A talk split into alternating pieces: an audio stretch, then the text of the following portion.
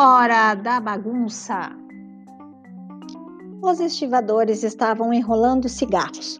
Não era fácil com os dedos do tamanho de barras de chumbo, mas eles conseguiam. E se alguns fiapos de tabaco marrom caíam nas pedras ásperas, e daí as bolsas de fumo estavam disponíveis aos montes, vendidas por um homenzinho que não se preocupava em agregar os impostos do governo aos seus preços. Butler foi até os homens, com os olhos sombreados pela aba de um cap de guarda. Noite gelada, disse ele ao grupo. Ninguém respondeu. Os policiais apareciam em todos os tipos e modelos. O estranho grandalhão insistiu. Até trabalhar é melhor do que ficar parado numa noite dessas.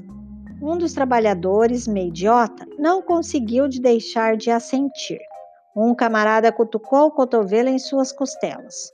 Mesmo assim, continuou o recém-chegado, não acho que as mocinhas aí já tiveram um dia de trabalho decente na vida. De novo, não houve resposta. Mas dessa vez foi porque a boca dos estivadores estava aberta de espanto. É, vocês são um grupinho ridículo, é mesmo? prosseguiu Butler jovialmente. Ah, não duvido de que seriam confundidos com homens na época da fome mas pelos padrões de hoje vocês não passam de um maricas. Ah, disse um dos estivadores, foi tudo que conseguiu. Butler levantou uma sobrancelha. É, ridículo e inarticulado. Bela combinação. A mãe de vocês deve ter muito orgulho. O estranho tinha atravessado uma linha sagrada. Tinha falado da mãe dos homens. Agora nada poderia evitar uma surra, nem o fato de que ele era obviamente um simplório, ainda que um simplório com um bom vocabulário.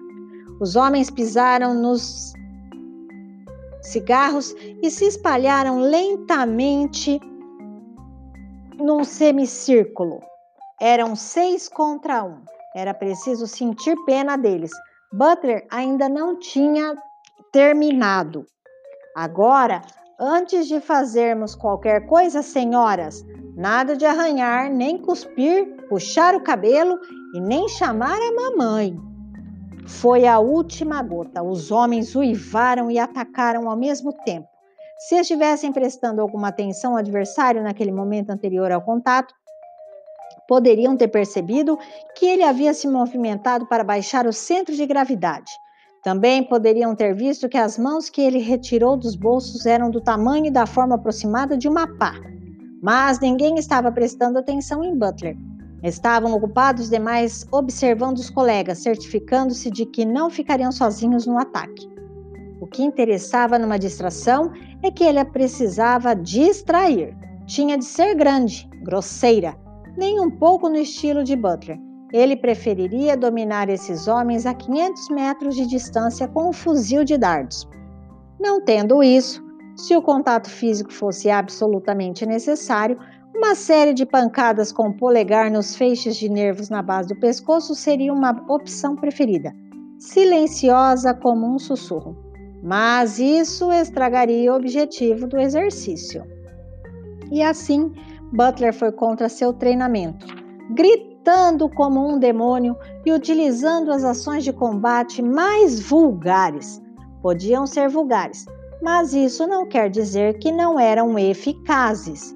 Talvez um monge Shaolin pudesse prever alguns dos movimentos mais exagerados, mas aqueles homens não eram adversários treinados. Para ser justo, eles nem estavam totalmente sóbrios.